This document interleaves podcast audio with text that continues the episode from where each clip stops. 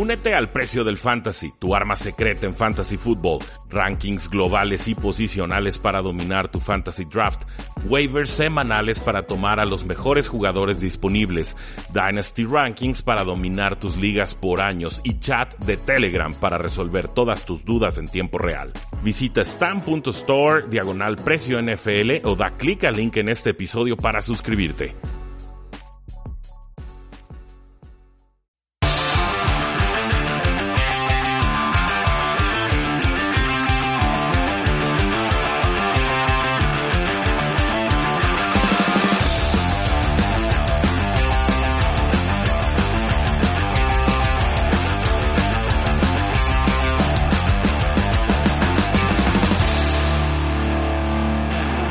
Saludos a todos y bienvenidos a un programa más de Tres y Fuera, donde la NFL no termina y nosotros tampoco. Mi nombre es Rui Jacinto, me encuentran en Twitter como arroba NFL, me acompaña Oscar Huerta para platicar sobre la agencia libre, ganadores y perdedores de la AFC y la NFC Este. La semana pasada platicamos sobre el costado oeste de la NFL. Tenemos a Marius Kang en los controles locales y a Lulu Martínez en los controles remotos. Muchísimas gracias a todos porque obviamente cambia un poco la logística de grabación de, episodios, pero aquí estamos para analizar todo lo que está sucediendo en la NFL. ¿Cómo estás, Oscar?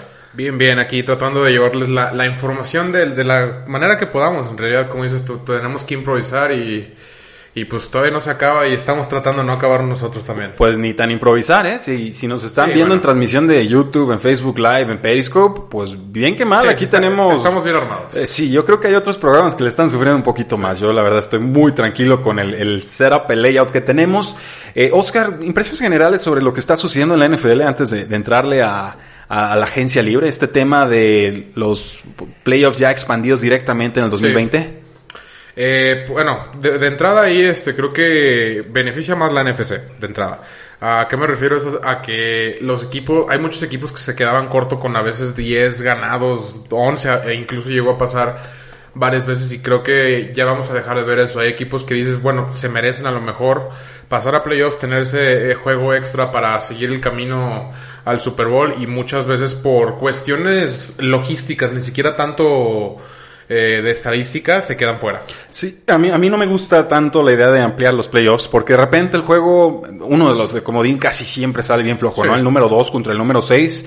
Este último año, en, bueno, en un lado fue eh, creo que fueron los Tejanos, bueno, no, uno y dos descansaban, era el 3 contra el 6 y era Tejanos contra Buffalo Bills, un juego muy, muy extraño, pero casi siempre son, son palizas, son juegos muy desbalanceados. Bueno, y ahí exactamente en ese ejemplo que me pones, ahí a mí lo que me brinca es que la AFC, eh, o sea, referente a lo que acabo de decir, eh, los equipos pasando de los Elite, que es Patriotas, Kansas, Baltimore, por así decirlo, eh, hay una caída de talento de, calidad bastante obvia en comparación al otro lado, que es la NFC. O sea, estamos hablando que después de esos tres equipos que mencioné, ya estamos hablando de Buffalo, Tejanos, Tennessee, que simplemente no están al nivel a lo mejor de un Minnesota, de un Nueva Orleans, que, que, son los que generalmente entran en esas posiciones en la NFC. Sí, le diríamos yo creo más a la clase media que tiene la NFC, media alta, pero lo dijimos la semana pasada, es más difícil llegar al Super Bowl del otro lado por, por, ese campeonato de conferencia. Por Patrick Mahomes o por Baltimore Ravens o por lo, por lo poderosos que se ven en estos momentos. Por lo que fue Tom Brady. Por lo que fue Tom Brady, por supuesto. Vamos a tener que ver qué sucede con el NFL Draft. Esa es la última gran pieza que nos permitirá saber qué equipos de la NFL eh, apuntan a contendientes, cuáles se quedarán en pretendientes. Esa, esa frase la tengo cada offseason, pretendientes contra contendientes, porque ahorita todo es, euforia, es expectativa, todos se ven bonitos sus equipos, no hay victorias, no hay derrotas. Ahorita nos podemos ilusionar. Ya a la hora de los, de los trancazos, de entrar al campo, ahí es donde la realidad se impone. Pero Oscar, pasemos al tema de agencia libre porque esto vamos a estar haciendo las próximas eh, tres semanas. Y draft. Eh, y le vamos a entrar también al, tema de novatos. No, el draft se queda, el draft va a ser virtual, el draft va a tener otra logística, otra dinámica, pero va a suceder. No ha filtrado absolutamente nada la NFL sobre qué contemplan hacer. Eh, las Águilas de Filadelfia, vámonos por orden de división el año pasado, eh, activas en esta agencia libre, tienen al liniero defensivo. Se tardaron un poco. Sí, y al liniero defensivo Javon Hargrave, tres años, 39 millones, 26 garantizados, un muy buen jugador. Pittsburgh no quería perderlo. Sí, específicamente los linieros defensivos me estoy llamando la atención que no están cobrando lo que se esperaba. Estamos hablando que aún quedan disponibles, está, todavía está disponible Jadavion Clowney, eh, Yannick Ngok de los, de los Jaguars, obviamente vía trade, pero eh, los linieros defensivos en general que pensaba, se pensaba que esta agencia libre, agencia libre iba a ser muy fuerte en esa posición. Eh, simplemente se han visto el 3x30 de todos y este es de los poquitos que superó eso. Me gusta la contratación. Eh, o sea, independientemente de eso, es una contratación muy buena. Creo que la defensa de Águilas, sobre todo, se vio muy mermada por las lesiones y sí necesita eh, punto aparte de, profundidad, creo que sí necesita agregarle un poco de talento. Sí, y la línea defensiva siempre ha sido el punto fuerte de las águilas, el blitz, el estar haciendo la rotación constante de linieros. Eh, sí, contra la corrida, pero también para llegar al mariscal de campo. Y Jevon Harvard te ofrece eso por las zonas interiores del campo. Hacen un trade por Darius Slay, un trade que luego tienen que eh, mejorar el contrato del jugador. Darius Slay, si algo lo distingue, es su velocidad. Y el que ya había trabajado con Jim Schwartz, el coordinador defensivo de las Águilas de Filadelfia, cuando estuvieron ambos en Detroit. Y, Slay ya se quería ir, estaba peleado con el head coach Matt Patricia, lógico.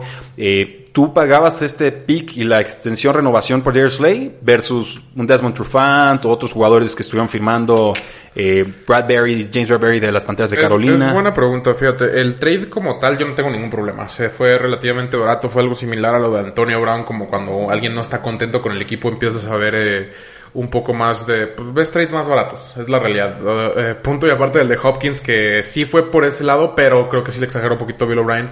Eh, es un gran, gran jugador que definitivamente todavía tiene muchísimo que dar. Eh, la extensión, no recuerdo los números exactos ahorita, creo que sí lo pone en top 5, lo, sí, lo poniendo en top 5 de corners. Sí, es cabo. Eh, sí me gusta, no sé si lo pongo indiscutiblemente en ese top 5 de corners de la liga. Así, sí me gusta, anda por ahí, pero indiscutible no. Y le van a pagar al máximo de su producción posible. Otros jugadores, el safety Jalen Mills, el safety Rodney McLeod, el quarterback Nate Sutfield renueva y también el safety Will Parks llega al equipo. Entonces, tres refuerzos en la posición de safety para esta muy diezmada secundaria de las Águilas de Filadelfia. Las pérdidas, pues algunas importantes, otras no tanto. Eh, Jason Peters, el tackle ofensivo, veterano, veterano, pero era, pues era base ahí. sí, Un, ancla del equipo. El receptor Nelson Agalor, creo que no lo van a extrañar. Sí, tenían mucho sin, sin verlo en realidad en el campo. El cornerback Ronald Darby, más lesionado que productivo. Muy bueno, pero lesionado, exacto. El corredor Jordan Howard también cambia de equipo. Eh, normal, con Miles Sanders creo que tienen cubierta la posición. El tackle Jalapulivati Vaitai, ya lo se pronuncia rápido y bien, eh, firmó por un montón de dinero a los Detroit Lions. Eh, creo que lo podrían extrañar, pero no a ese precio. Eran como 5 años, 50 millones. Definitivamente es de esos tackles que yo no esperaba que recibieran un contrato de entrada tan a largo plazo y mucho menos por esa cantidad. Y por último, Malcolm Jenkins sale de Filadelfia, regresa a los Santos de Nueva Orleans. Esa baja sí creo que la van a resentir bastante. Que bueno, se nota en la agencia libre que esperaban que pasara eso. Definitivamente fueron, atacaron el perímetro y no digo que los reemplazos a Michael Jenkins es muy muy difícil reemplazarlo, pero la agarras ahí un poco. Creo que puedes enfocarte hacia draft o hacia otros safeties que podrían quedar por ahí. Pero sí, Águilas definitivamente estuvo marcado sus necesidades, las atacó. Eh, algo activo la, la off-season de Águilas sobre todo para esta división que no, no estuvo tan activa. Sí, es algo de, movimiento y bueno, podemos pasar a los Vaqueros de Dallas, un, equipo que le aplica la etiqueta de jugador franquicia a Dak Prescott, eh, le da una renovación importantísima a Mari Cooper, 5 años, 100 millones de dólares, 60 garantizados, eso convierte en uno de los mejores pagados. Lo Rex Ryan? Ni lo voy a citar aquí, eh, un despropósito total, aunque tenga eh, la opinión válida el, personaje este, hay formas de decirlo, insultó a Mari Cooper, no hay necesidad de insultar si a Mari Cooper no le ha hecho nada ni a él ni a nadie, ¿eh? Sí, no, definitivamente. Eh, y se me hace raro de Ryan porque ya van varias veces que, se avienta. No, perdón, no se me hace raro de Ryan, más bien. Eh, porque ya van varias veces que lo hace así como que deja hacerme relevante durante dos o tres días otra vez y luego deja regreso a lo que hacía antes. Sí, es, es, la, clásica de Rex Ryan. Consiguen al cornerback Anthony Brown, al Titan Blake Jarwin lo renuevan. Eh, Brown también fue renovado. El linebacker Sean Lee se queda con el equipo. Un año, poquito menos de 5 millones de dólares. Ahí, es lo que no entiendo. ¿Retienes a Sean Lee no retienes a Witten? No quieres a Witten. Sí, Sean Lee es lo mismo prácticamente. Es mejor en defensa que Witten en ofensiva ahorita. En lesiones y en producción ahorita es lo mismo. Si está en el campo, Sean Lee es 15 veces el jugador que Jason Witten no, es. No está en el campo, ese es el pues, problema. Le están pagando 4 millones, ¿cuál problema? Mejor págale a Witten que si está en el campo. No, no, no. O sea, Pésima idea, En, en pésima referen- idea. en referencia parece que no le quisieron pagar a Witten, es a lo que voy. Pues porque ya no produce. Pues Sean Lee tampoco, porque se la vive lesionado. Toda la carrera, pero cuando está en el campo produce. Pero pues, si Jason no Witten no, no, pues, si Jason Witten ahorita está en el campo estorba. No, tanto así como no creo. estorba. No, mí bueno, no, yo- para mí totalmente estorba. Eh, Tan estorba que los vaqueros de Dallas lo cortaron. Ustedes me dirán qué tanto sirve no. Jason No, Witten en estos momentos. Los vaqueros de Dallas no son expertos en conocer muy bien a sus jugadores. Los vaqueros de Dallas son expertos en renovar a sus jugadores cuando están produciendo. Pues, Siempre les pagan de más. eh, Siempre les pagan de más y con Witten dijeron No, ya no. o sea, a eso me refiero, a que no saben pagar bien, no, no tienen una buena evaluación de, de la gente que tienen. y aún así dejaron ir a Jason Witten.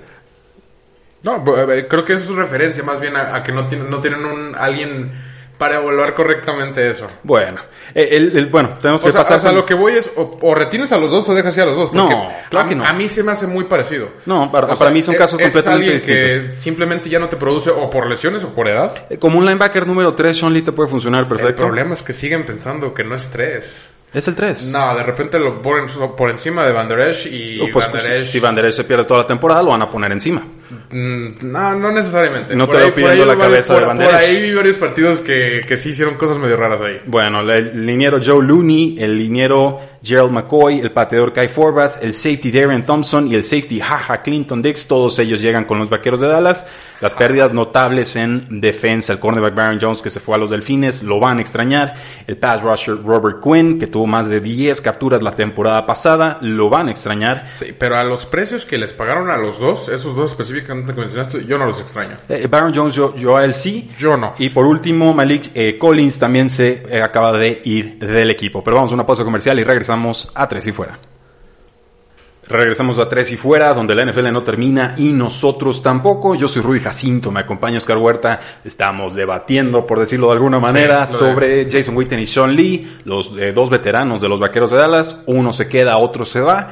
Yo soy de la idea de que pues tenían que mantener a Lee y dejar ir a, Witten. Oscar dice, bueno, si le vas a pagar al lesionado Lee, pues mejor quédate con el que no se lastima tanto Witten. O co- con el que es prácticamente historia, legado de tu equipo. O sea, más que nada por ahí voy también. Pero, pero no hay que pagar por la historia, hay que pagar por lo que pueden hacer. Pues dímelo a mí que pues, estoy pagando 11 millones por historia. Porque a Larry Fitzgerald. Sí, exactamente. Bueno, hay, hay equipos que prefieren pagar por producción futura y otros que prefieren pagar por eh, legado. Eh, llegando al tema de los espacios salariales, ojo con esto, los vaqueros de Dallas tienen poquito menos de 17 millones de dólares en estos momentos. Recuerden que este dinero no solamente es para agentes libres, sino también para los novatos que van a estar firmando en el draft. Y para Dak Prescott. Y para Dak Prescott, sobre todo para Dak Prescott, no les alcanza ahorita con el dinero que tienen en el 2020 para, para firmarlo. Y las Águilas, bueno, no, mentira, ahorita ya tienen eh, representado ahí la etiqueta de jugador franquicia, entonces Sí, sí, sí, tienen. o sea, sí tienen, pero no quisieron darle Renovar. un contrato a largo plazo, que es, o sea, te va a afectar tarde o temprano. Mientras más esperen, más caro les va a salir. Las Águilas de Filadelfia, 27 millones de dólares en espacio salarial, están muy holgados en ese eh, sentido. Pero pasando las- a los gigantes de Nueva York, mucho movimiento, ¿eh? muchas entradas, muchas salidas Sí, en pero esta división. No, nada, o sea, de- sobre todo de gigantes, parece que se movieron por moverse, así como que para que vean que sí estamos haciendo algo. Pues porque ya Ajá. siente la presión Sí, el general bueno, ya- sí, definitivamente creo que ya le, le avisaron, ya le dieron el ultimátum que tiene un año para voltear el, el barco que va directito al iceberg, pero... Pero que, lo- que lo voltee de, de ladito, porque luego lo quiere voltear Sí. y poner el techo para, el- para abajo del mar. Ese es el problema y, y creo que eso es lo que pasó con Giants en este offseason. Creo que compraron por comprar, compraron porque vieron ofertas y no por necesidad. Pues toman al cornerback James Bradbury, 3 años, 45 millones de dólares, 32 garantizados. A mí me preocupa, no porque sea mal jugador Bradbury, concede muchas jugadas grandes. Eh, sí, no, sí, eh, exactamente, por lo que dices sí, pero... Y no es Marcus Peters como para darte esa sí, producción de, sí. bueno, arriesgo, pero luego Sí, mato al de, equipo de rival. repente pick six y todo lo que quieras. Eh, Bradbury tuvo un muy buen inicio de temporada pasada. Creo que eh, no sé qué tanto le afectó ahí la situación en Carolina y cómo estaban pasando las cosas ahí. Eh, no sé qué tanto jugó factor eso, pero si retoma la forma del principio de la temporada específicamente, creo que puede ser una muy buena contratación. Es de las pocas que me gustó de Gettleman. El liniero defensivo Leonard Williams, etiqueta de jugador franquicia, no es pass rusher. Sí, pero no entendí qué pasó ahí. Pues pagaron una tercera y una quinta ronda el año pasado a mitad de temporada cuando los gigantes claramente no eran contendientes. Un contrato que De- se... desde que ahí- se- desde ahí me refiero a no entiendo qué Un pasó ahí. contrato que ya se iba a acabar, un contrato que expiraba.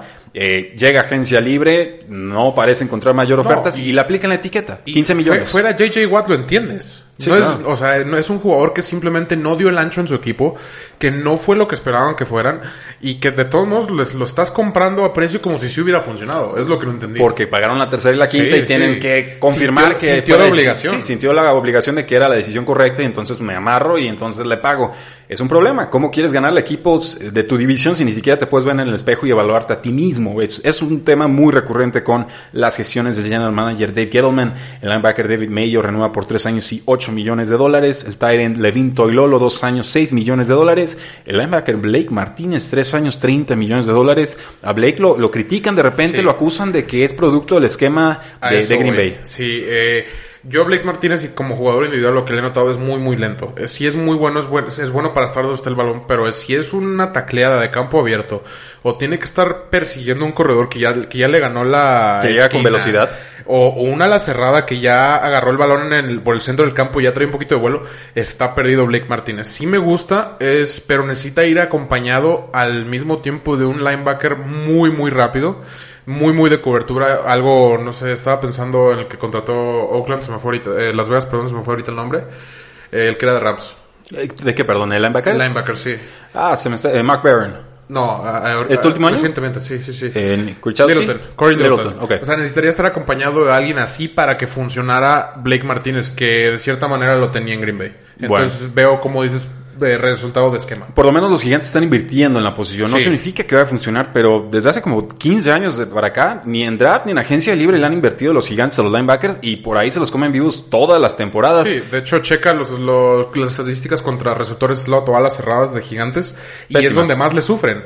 Y el hecho de contar a Blake Martínez no, al contrario, te va a perjudicar porque es aún más lento. Necesitas un, un linebacker de cobertura muy, muy bueno para, para que funcione, porque sí puede funcionar muy bien. Pues llega el safety Nate Ebner, es más de equipos especiales, el pass rusher Kyler Fackrell, dicen pass rusher un año 4.6 millones, y el tackle ofensivo Cameron Fleming un año 4 millones. Las pérdidas ya la conocen ustedes, sobre todo la del quarterback Eli Va. Manning. Me va a decir Oscar que, ah, que su historia hay que renovarlo, como Jason Witten.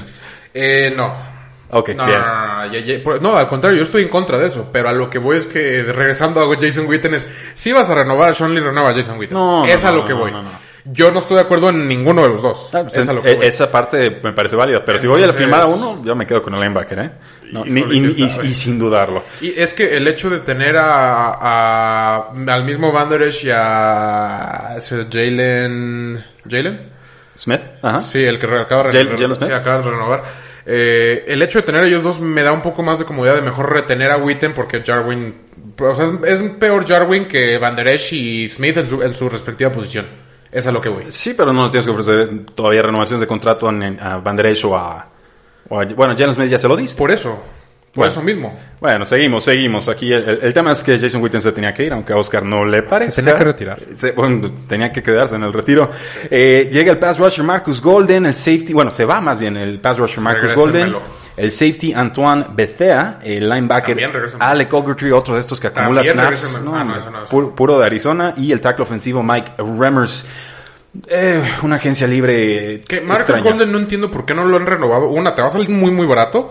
Y doble dígito sacks. Eh, o sea, no te digo que te va a resolver tu problema de pass rush, pero definitivamente es un complemento muy, muy adecuado. No, no te estorba. Los Giants en estos momentos tienen 7 millones y medio de dólares. Y, ves el roster y dices, ¿en qué demonios lo Sí, invirtieron? sí, sí. sí, de- pues eh, incluso, de hecho, Marcus Golden fue el líder de sacks. Con 10. Hmm. O sea, eh, eh, una, por un lado, no entiendo cómo no renuevas a tu líder de sacks porque te va a salir en 3 o 4 millones. Y dos, cómo que tu líder de sacks solo tuvo 10. Ahí hay un, un, un hueco evidente. Bueno, y pasamos entonces a los Washington Redskins, un equipo que cambia de administradores con la mano de Ron Rivera, que llega a las Panteras de Carolina como head coach. La, yo creo que la noticia más importante para el equipo fue aplicarle la etiqueta de jugador franquicia al guardia Brandon Scherf.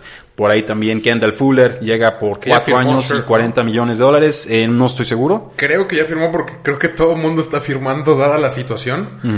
Todo el mundo siente que, que se va a cancelar la NFL y deja cobrar lo que pueda. Sí, pero no escuché sobre eso. Digo, te lo estoy O- confirmando o- en tiempo algo, real. algo leí que ya iba a firmar, pero sí eh, me di cuenta que eh, están firmando, o sea, Kenny Drake ya varios han firmado, eh, Derek Henry también firmó, creo ya. No, están- Y- están- no, y- pero están firmando la etiqueta de jugador franquicia que de todas formas no les impide renovar a Sí, futuro. de O sea, un contrato multianual. Simplemente están diciendo, ok, ahorita te acepto el dinero a un año y todo este dinero Sí, pero garantizado. lo que en otros años ni siquiera eso firmaban. Porque. Por, por no mostrar debilidad, por así decirlo. No mostrar que estás doblando la mano. Ah, bueno, cada jugador tiene derecho a, Sí. a negociar como, como mejor entienda. El cornerback Kendall Fuller, 4 años, 40 millones de dólares. Un jugador que ha ido mejorando con los Kansas City Chiefs. Creo que le va a ayudar a esta franquicia. El linebacker Kevin eh, Pierre Lewis, un año, 3 millones, casi 4 de, de dólares. El linebacker Thomas Davis, ex Pantera, estuvo con Chargers, regresa con Ron Rivera. El safety Sean Davis, el corredor JD McKissick de los Seattle Seahawks, llega por dos años.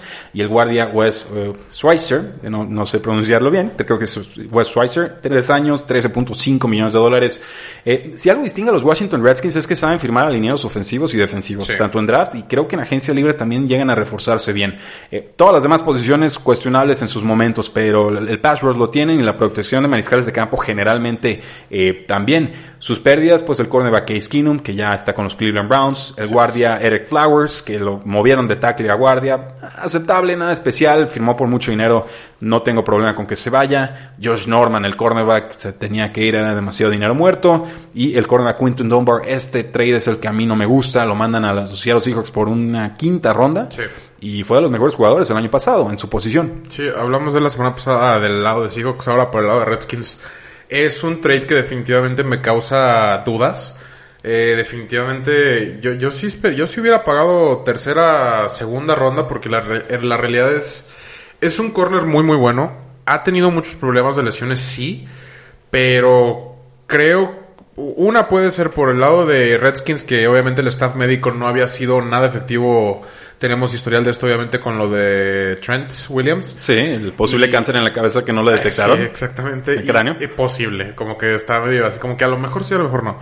Pero uh, quiero que, que creer que gran parte de lo de Dunbar fue gracias a ese staff médico y que a lo mejor en otro equipo pueda a lo mejor restablecer su salud y, y ser el jugador tiempo completo, o sea, 16, 17 juegos, que puede ser porque en dado caso de que sí este trade fue un robo. Yo creo que fue un robo por una quinta ronda. Digo, de repente los, los equipos de la NFL sobrevaloran lo que pueden hacer con un pick tardío. Sí, o o sea, sea, el porcentaje de bateo es muy bajo hasta en primera ronda. Sí, yo, yo los invito a ver cuál fue la última quinta ronda que funcionó como titular, por lo menos durante dos temporadas seguidas. Es, es- es bajo. Así que te tienes que ir a jugadores ya hablando como de Antonio Brown, Tom Brady, ese tipo de cosas, para encontrar uno consistente, porque la realidad es que, el, como dices tú, el, el porcentaje de bateo, incluso de primera ronda, es, es casi, casi te digo 50-50. Es, Sí. es mitad y mitad, y ya te vas a segunda ronda, ya estás jugando con 30, 20% de, de efectividad. Eh, porque sí existen estos números, los, si los buscan en internet están muy interesantes de que qué tan alto es el porcentaje. Creo que el- ni siquiera el primer pick de la primera ronda, aún así creo que anda jugando con un 65%. Sí, y hablar de efectividades, pues fue titular algunas temporadas y Sí, para de exactamente. contar, ¿eh? no hablamos de superestrellas, no hablamos de jugadores que necesariamente son renovados, simplemente jugador útil de rol en el equipo ya es un acierto. Sí, un titular o, o incluso un suplente con snaps importantes, sobre todo cornerbacks que entran en formaciones con Sí, más bueno, defensivos en la corners secundaria, que que ya son prácticamente titulares. Los Redskins en estos momentos tienen 26 millones de espacio salarial, están bastante holgados. Vamos a una pausa y regresamos a tres y fuera. Regresamos a Tres y Fuera, donde la NFL no termina y nosotros tampoco. Yo soy Rudy Jacinto, me acompaña Oscar Huerta, Marius Kang en los controles locales y Lulú Martínez en los controles remotos. Mucha participación del público en el Facebook Live, en el Periscope y por supuesto Sí. eh, también en Facebook Live. Nos pueden encontrar ahí, Tres y Fuera, y lo- nos ubican perfecto. También tresyfuera.com sale en vivo y en directo en la portada. Nos dice Wilmar Chávez, está retirado y bien retirado. Jason Witten lo trajeron de vuelta porque estaba pasando vergüenzas en las transmisiones. Eh, no difiero del comentario y creo que estamos de acuerdo que en las transmisiones no Sí, era su, su lugar. Creo que no es su, su, profesión. Eh, Ariel Martínez, eh, perdón, Rodríguez nos dice muy buenos comentarios, gracias. Bob Sanz, el volumen, dice, bueno, se- será en la transmisión del, del Facebook, creo que ya lo ajustamos. ¿Cuál sería el escenario más favorable para Jonathan Taylor, el corredor novato de Wisconsin? Pues donde sea, ¿no? O Sí, sea, te un- digo, que, que le- que te drafteen de esa de esa situación ideal creo que para cualquiera. Sí, es el corredor número Pero uno sí. consenso en estos momentos en ligas de, de dinastía. O sea, ya les gusta más que de Andre Swift de la Universidad de Georgia. Ya les gusta más que un Nicky Dobbins. Eh, les gusta Sí. más que un Cam Akers. Échamelo para acá. Sí, o sea, eh, cualquier equipo podría utilizarlo. Se le cuestiona un poquito su agilidad lateral, pero platicamos de eso en, en otro episodio. Yo creo que cualquier equipo podría desquitar perfectamente un Jonathan Taylor, un corredor Sí, con eh, estilo cuando, retro. cuando se trata de este estilo de corredores, piensen un poco en quién tiene una buena línea ofensiva. Es un jugador que va a jugar entre tackles, rompiendo y rebotando, no tanto yéndose hacia las bandas. Entonces, eh, creo que encaja bien con una muy buena línea ofensiva, más que un, un juego parecido al de Arizona, precisamente que es más bandas y pantallas y, y engaños. Pues vamos hablando entonces de la AFC Este. Nos estamos yendo por, por la brujulita, ¿no? Nos, Sí, AFC y sí. NFC Este. Aunque, La- aunque la NFL no tenga la brújula. no, no la tiene, pero nosotros sí la, sí la tenemos y bien, bien puesta la brújula. Eh, pero vam- vamos hablando de estos patriotas de Nueva Inglaterra porque pues perdieron a Tom Brady. No, no sé si se enteraron, Perdieron pero les a todo aviso. el mundo. Perdieron a Tom Brady. Están como los Rams. Eh, De- sí, explícate. se- se- pues perdieron a su coach más, no te voy a decir más importante. Sí, ya, pues, dale. Te apago el micrófono. Pero sí me atrevo a decir que es el segundo más importante. Eh, perdieron a varios jugadores defensivos que, que pues sí son factor, que se los quitó su ex coach Brian Flores. Sí, eso, todos los- Eh, los, Patriotas de Nueva sí. Inglaterra perdieron jugadores contra los Patriotas de Miami, contra los Patriotas de Detroit y contra Con- los Patriotas contra, de Tennessee. Contra todos los que tengan ex coach de Patriotas, ahí se le están yendo a todos los jugadores. Pero feo. Eh, y pues creo que, no, no más que lo de Tom Brady, eh, mucha gente a lo mejor me va a matar por esto, pero importa más los otros jugadores que perdieron, a mi, a mi gusto. Por, por la edad de Tom Brady, tiene 43 años. O sea, aunque gane dos Super Bowls en las próximas dos campañas, eh, ya no puedes construir a futuro so- sobre Tom Brady. Todo sería presente, como lo, creo que lo está entendiendo Tampa Bay. Patriotas pierde a Tom Brady, pierden al pass rusher y linebacker Calvin Hoy, pierden al linebacker Jamie Collins, que jugó muy barato y funcionó esos, bien. Con esos... Al, al- al liniero Danny dos, Shelton. eh, con esos tres. Sí, sí, esos sí. tres para mí son más importantes que Tom Brady a esta altura. Sí, va- es Y válido, es válido. sú- súmale a Dantes Carnequia, que es el, el coach de linieros ofensivos. Creo que eso también es una pérdida muy grande. Mándenmelo al Salón de la Fama. El centro, Ted Karras, lo pierden y también se fue el safety de Ron Harmon por una quinta ronda. Que, pues bueno, era el safety número 3 del equipo y cuando tuvo que hacer titularidades las hizo bastante bien, incluso en partidos de Super Bowl. Que, que aquí sucede algo curioso, eh, en realidad, fíjate, si, si hubieran quedado a Tom Brady, yo se hubiera hecho todo por retener a Tooney y a tu centro y a todos los niños defensivos. Bueno, Eh, hay, ofensivos, hay perdón. una trampa ahí. Yo tenía muy claro que si los Patriots le aplicaban la etiqueta de jugador franquicia, Joe Thuney, su guardia, Tom Brady ya se había ido, porque no, el espacio Sí. salarial no, no daba para tener a los Sí, dos. eh, bueno, sí, por ese lado. Y por otro lado, yo, en todo caso, si se va a ir Brady, yo me voy a sobre la defensa. Yo siendo coach o GM de los Patriots, yo me voy totalmente sobre la defensa porque vas a depender totalmente de la defensa. Eh, yo uso ese pick 20 a lo mejor en un liniero ofensivo. Eh, si es que definitivamente vas a, a optar por fletártela con esos dos corebas que tienes. Eh, no sé cuál sea el plan ahí exactamente todavía. El plan es que no hay plan. Pero, pero yo hubiera re- re- retenido eh, por lo menos a Shelton y a lo mejor a, a Vanoy, que son base prácticamente en tu defensa. Y, y hubiera jugado a defensa, a lo que ha jugado Belichick prácticamente toda su carrera. Hay un tema aquí que es el dinero muerto y digo, Sí. yo lo sigo muy de cerca. Estos patriotas tienen 24 millones Sí. de dólares en Sí, dinero muerto. Es un mundo de dinero. O sea, es un contrato de coreback titular que tienes sin disponibilidad de usarse en el 2020 y por supuesto este año pues salirse tantos jugadores pues van a tener que pagar ese precio, ¿no? Que hicieron a gastar un poquito más en otras temporadas, lógico, teniendo a Tom Brady, no funciona este último año, sí hace dos, y entonces pues en, en esta campaña 2020 juegan con la mano bajo, así atada a la espalda porque eh, es muchísimo dinero, es de los equipos con menos espacio salarial en estos momentos, Pero sí. solamente dos millones. Sí, bueno, pero aquí, aquí un comentario rápido nada más. Llega el día de draft y tú ves que Tom eh, perdón, Tom Brady, ya, es que ya pa- para, Ah, mí, Patriotas, para mí Patriotas ya es Tom Brady, pero no. Eh, si tú ves que Patriotas mágicamente, así sospechosamente, este, cambia ese pick que tiene este año por uno para el próximo año, tengan cuidado, porque viene Trevor Lawrence. ¿Viene, ¿Viene un proceso de tanking con los Patriotas? No tanking, pero a lo mejor sí de acumulación de draft picks Para para, no sé, te doy medio draft por ese pick uno. Que Sí. es muy posible, o sea, la vimos que cambiaron todo un draft por, no me acuerdo quién fue en su época, que todo un draft class por alguien, en, creo que fue Ditka, el que lo hizo. Eh, Mm, definiti- sucede. definitivamente creo que Bill Belichick le valdría lo que piensa el resto de la liga y haría eso totalmente. Si, si definitivamente Trevor Lawrence es, es lo que aparenta ser, que yo creo que sí lo es, Yo también. eh, definitivamente doy todo mi dra- draft class por un coreback que los próximos 20 años va a ser el mejor de la liga. Wow. Es- es- son, son fuertes palabras. Los Patriotas en estos momentos le aplican la etiqueta de jugador franquicia al guardia Joe Thuney. Le, eh, bueno, alcanzan a renovar a Devin McCourty lo que pedías, la protección en la, en la Sí. zona profunda del campo, aunque tiene 33 años ya. Dos años, 23 millones de dólares, 17 garantizados, una muestra de confianza en el jugador. El especialista eh, de equipos especiales, valga la redundancia, Matthew Slater, dos años, 5.3 millones de dólares, se convierte en el veterano más duradero que está todavía activo en el roster de los Patriotas. Llega el liniero defensivo Bill Allen, dos años, 8 millones, y el receptor Damian Bird, que lo vimos un rato con las Panteras de Carolina, rápido, Arizona. no se ha consolidado, estuvo en- con Arizona el año pasado. Eh, en fin, es, digo, es un offseason muy complicado. Si tenemos que hablar de ganadores y perdedores, pues Patriotas pierde feo. Eh, pierde por obligación, pero sí. Sí, ¿no? definitivamente no, es- no, no salió como quis- quisieran. Pero bueno, los Buffalo Bills eh, también estuvieron bastante activos en, en esta off-season, tanto por trade como por, por ahí. Así que pagaron. Empezamos, si quieres, con lo más importante que fue Stephon Diggs vía trade con los Minnesota Vikings. El trade fue, si mal no recuerdo, una primera, una quinta y una sexta.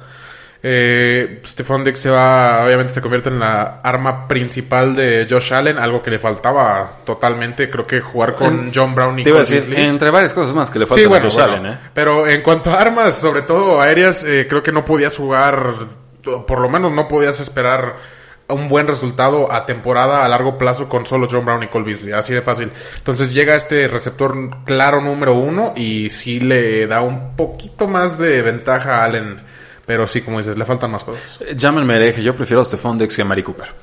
Eh, híjole. Eh, Es una muy buena comparación. Creo que yo sí los pa- para que te des una idea, yo los tengo más o menos igual en cuanto a rankings.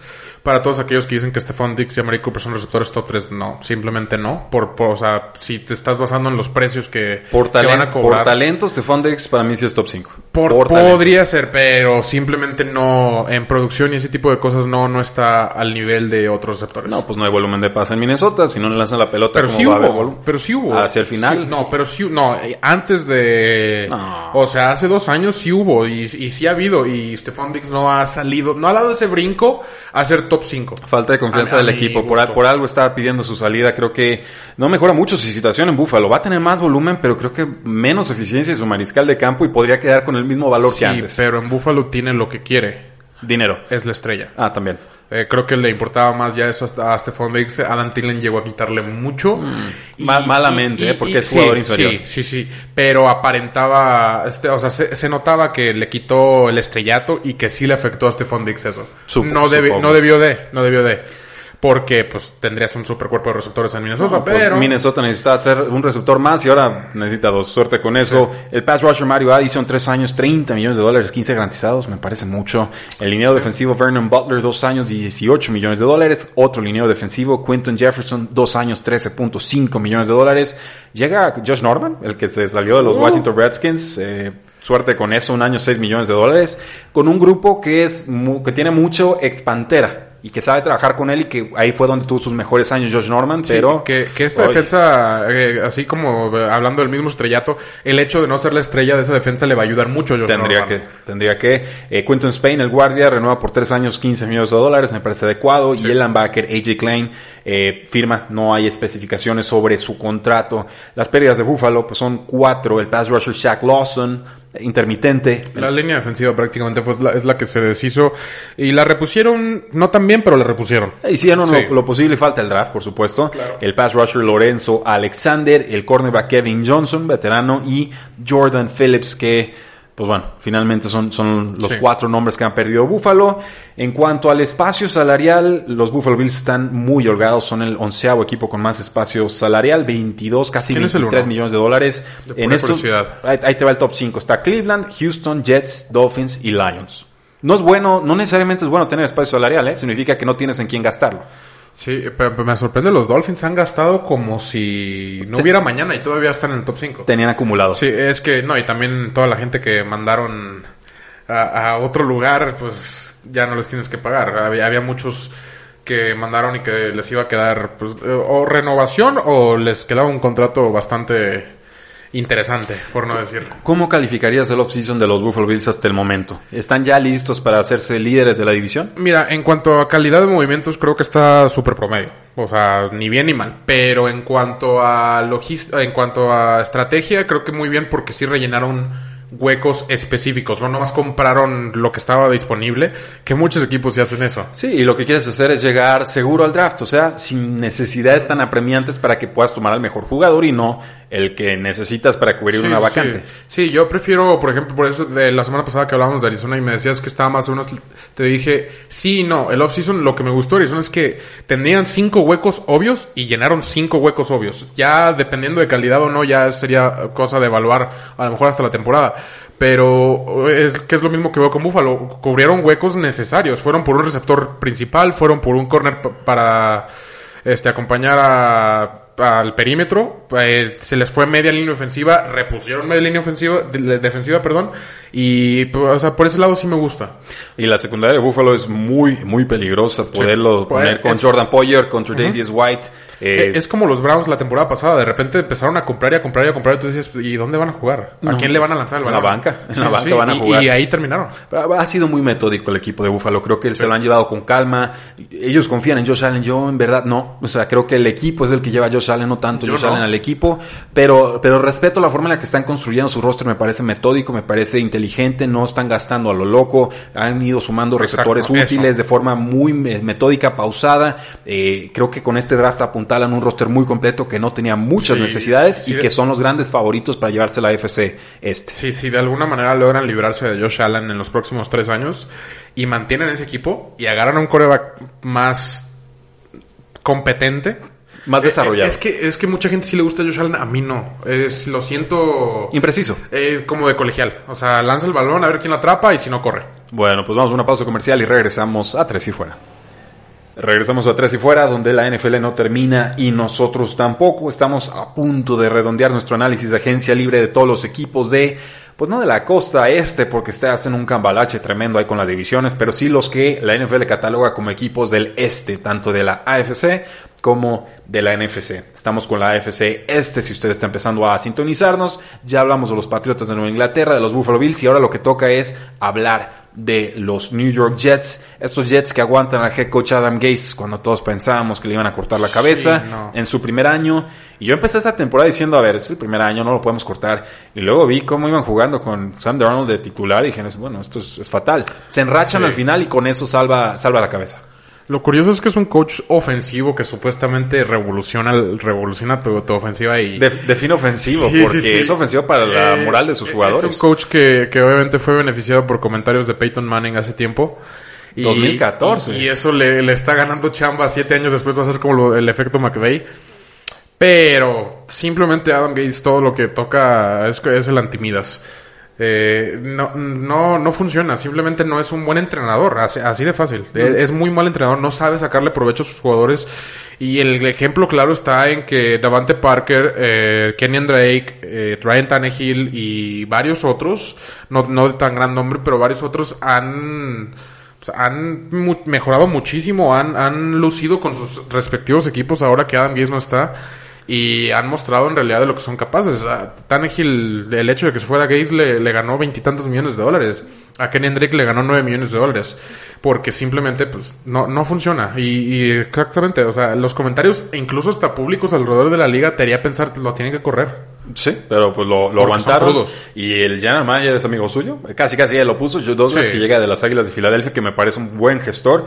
Y lo que han hecho en esta agencia libre es firmar al, al cornerback Brian Poole un año 5 millones, firmar el tackle ofensivo George Fant, tres años 30 millones. Yo no soy fan de, George Fant, no, es un jugador bastante promedio. Y ese precio no es promedio. Exacto, es un poquito más que, que eso, pero bueno, estuvo con las águilas de, de, perdón, no con las águilas de Filadelfia, con los Seattle Seahawks. Y hace dos años fue muy útil. Este último año yo creo que quedó bastante de ver. Eh, creo que también hay, lo que hay que mencionar es que en esa línea ofensiva es fácil verse bien. bueno, y en la de Jets, cualquiera que llegue casi mejora lo que, lo que tenían. Fue de las más pobres, sobre todo eh, para abrir carriles terrestres. Pregúntenle a Le'Veon Bell. El centro, Conor McGovern, llega a tres años, 27 millones 18 garantizados de los Denver Broncos. Eh, un adecuado jugador, me parece un precio muy justo. Y el guardia Alex Lewis renovado, no vienen especificaciones. Las pérdidas, pierden al receptor abierto Robbie Anderson. Pierden al receptor abierto de Maris Thomas, pierden al corredor Ty Montgomery, pierden al centro Ryan Khalil, pierden al tackle ofensivo Brandon Shell y pierden al tackle ofensivo Calvin Beecham. También faltó mencionar, Brashad Perriman firma con este equipo por creo que fueron 7 millones de dólares y un año. Eh, bueno, uno, Robbie Anderson, eh, se les va a ir. Había rumores de que querían renovar, había ahí. Al final. Como, como indirectas de que sí quiero. Pero no, no, no han llegado a nada. Robbie, obviamente, este, Robbie Anderson fue- era pieza importante. Fue receptor uno durante mucho tiempo hasta que por ahí lo peleó, tenía ratos. Es muy de rachas Robbie Anderson, me he dado cuenta. De diciembre. Sí, exactamente, eh, específicamente. De Maris Thomas, obviamente, pues desde Patriotas ya vimos que no, ya no trae mucho. Eh, los demás eh, linieros que en papel se ve bien, pero no habían estado dando los resultados esperados. Eh, Jets intenta reforzar un poco la línea ofensiva, pero con nombres muy promedio. Creo que no, creo que van a intentar atacar en el draft eso. El problema es que en el draft eh, tienen, tienen un pick muy curioso porque una, te llega un tackle o dos de los top cuatro, el, el Big Four que estamos hablando, o te llega a lo mejor el mejor receptor de la clase. Entonces, y ahí son dos huecos muy, muy evidentes.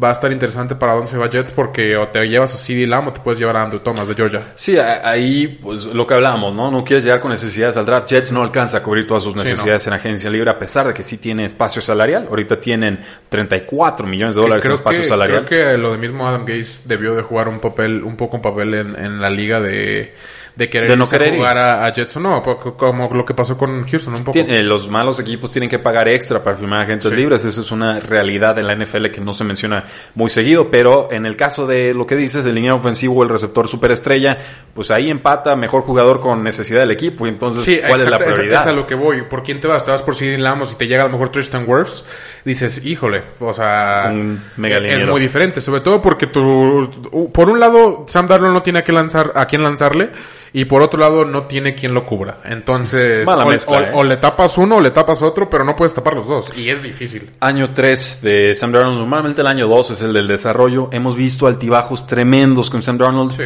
¿Tú sigues a bordo o te bajas de- del barco Sam Darnold? Yo creo que no es culpa de Sam Darnold. Eh, yo sigo a bordo por ese lado. Por- o sea, yo más bien me bajo del de Jets, pero sigo a bordo de Sam Darnold. Estamos Creo en la que- misma creo línea. que sí eh, ha tenido partidos que definitivamente demuestran su talento. Eh, incluso su primer partido de su carrera que fue contra Detroit, que lo ganó, pero dio clases. Eh, y, y definitivamente tiene futuro. Así que por ese lado, lo mejor que le podría pasar ahorita a Sam Darnold es que se fuera Adam Gaze. Y que ya no le dé mononucleosis. Nos dice Beto Mungía, en Miami lo padecimos Adam Gaze. Eh, nos dice ese fuego, les advertimos sobre Adam Gaze, no nos hicieron caso. Sí, no, de hecho yo me acuerdo que Arizona lo andaba contratando, era entre Kingsbury y, y Gaze. Y afortunadamente eh, ah, no dejaron ir a Kingsbury, pero fue así como que... No, hicieron, hicieron la apuesta pues casi a ciegas, porque tomar a alguien de colegial versus alguien que ya tiene no, algo de contraste. al- alguien de colegial que tenía récord negativo prácticamente. Sí, pero so- sobre todo porque eh, son los retreads, ¿no? Dices, ok, voy a reciclar el head coach que ya existe, pero todavía tenía caché a Van Gaze, porque se habla de él como mente ofensiva. Sí. Y pues ya ves, creo que tomó la decisión correcta Arizona en esa oportunidad. Y cerramos hablando de estos Mighty Mighty Dolphins, ¿no? Los, los delfines de Miami, entre que se reestructuran, entre que no. Terminan eh, firmando un montón de jugadores sin ninguna baja notable, dice aquí. Yo creo pues el, el safety Rashad Jones, él, él ya se fue. Sí, eh, bueno, eso ya se había ido. Eh, ya estaba más fuera que nada, pero sí, muy activos. Gastan todo el dinero que tenían y... No sé si tan bien o mal gastado en realidad, pero definitivamente traen jugadores de nombre. A mí me gusta, ¿eh? A mí más o menos, a mí se me hacen algunos un poco caros. eh, Pero ¿qué- qué dijimos de los malos equipos? Sí, sí, exactamente. Hay que pagarles de más. Eh, obviamente tienes que, sí, pero estás en Miami. También eso para Miami siempre le ha jugado a favor. Wow, y- porque la ubicación del hecho de vivir en Miami, Los Ángeles, Nueva York, todo eso juega factor también respecto a, a- referente a lo de, de hay que pagar extra por ser un mal equipo, pero también los equipos que tienen buena ubicación pagan menos. Eso es cierto, y Miami en particular, eh, no, no sé cuántos analistas en México lo sepan, pero bueno, a veces le entramos a los temas fiscales, no hay impuesto No. estatal por trabajar en Florida, o sea, es como, es Sí, o sea, por ejemplo, Raiders ahorita se va a, vol- se va a vol- este, Se va a volver, sí. Eh, ubicación querida, una es Las Vegas. Sí, totalmente. Y dos, tampoco bien puesto. Así es, entonces eso es más atractivo porque finalmente los jugadores son empleados y como Sí. empleados tienen que pagar impuestos estatales. Sí, entonces- De los federales no se van a salvar nunca, pero estás hablando de un 8% de tu sueldo más o menos que te llega directo a la bolsa. eh, Estamos hablando que en contratos de 50 millones ya estamos hablando de, de bastante dinero. Es muy buen dinero. Son 4 o 5 millones de dólares que te ahorras solo por jugar en ese equipo. Y pues arriba de eso, pues, este, juegas en Miami. Juegas en prácticamente, para un jugador de americano, Miami le llama la atención, pues. O sea, es un lugar que llama la atención. Y pre- yo, o sea, si me pre- ofrecen lo mismo en Miami y en Detroit, Ok. de mil veces me voy a Miami. Sí, parece un, un paraíso. En Y traté de comparar dos equipos del mismo récord más o menos y en la misma situación con ex coach Patriota, curiosamente. Sí, sí, sí. Pues firman al guardia ofensivo Eric Flowers, 3 años 30 millones, 20 garantizados, me parece mucho. No, no me convence Eric Flowers. Firman al cornerback Baron Jones, 5 años, 82 millones de dólares, Ese me hace 54 garantizados. Es que no genera intercepciones. Sí, el pro- eh, sí. Eh, bueno, a, a mí no me, no me desagradan los, los corners que no inter- intercepciones porque tengo varios. Saludos a esos. Rivers. No, y a Patrick Peterson. Nunca ha sido muy conocido por muchas intercepciones, pero simplemente no le lanzan el balón. Pues porque tienen miedo. Exactamente. Entonces, eh, es bueno y malo eso. No, no, no crean que si un jugador no tiene intercepciones no significa que no sea bueno, porque a veces los mejores no tienen intercepciones. Eh, se me hace caro porque regresamos al mismo tema de no sé si lo considero corner top 5. Válido, y creo que Dallas lo deja por mala gestión interna, no porque no Sí. quisiera a Los de- Baron eh, Jones. eh, es de, de hecho es algo que se me hace raro y dije, pues tú lo hubieras retenido. Si no ibas a retener ni a Quinn y le ibas a poner tag a Prescott y... Pero pues se gastaron todo Sí. en Ezekiel Elliott. Su prioridad Sí, fue el corredor y lo están, exactamente. lo están pagando en estos momentos. Y a mí me parece buen ju- jugador Baron Jones y no es la No, clase de jugador. definitivamente es top 10. No, no llega a agencia libre esta clase de No, jugador. normalmente no. Eh, Jordan Howard llega, dos años, 10 millones de dólares. A mí me gusta Jordan Howard todavía. El pass rusher Shaq Lawson, tres años, 30 millones. Cambia en la misma división de equipo. El centro Ted Karras, lo mismo, pasa de Patriotas a Dolphins, un año, 4 millones. Un, un adecuado suplente. El linebacker Calvin Noy, 4 años, 51 millones, 30 garantizados. Ese me gusta, ese contrato me gusta mucho. A mí me gusta más el de, el de Baron Jones. Aunque, No, aunque me gusta me Calvin gusta Calvin mucho este Noy. porque, pues para Brian Flores es el líder en el campo, es el coreback de campo en la defensa y para Brian Flores esa posición es muy muy importante. Y vas a saber usarlo. Y exactamente, lo conoce perfectamente bien y es un jugador que aunque lo conozcan no está ahí por preferencia, está ahí porque se lo ganó.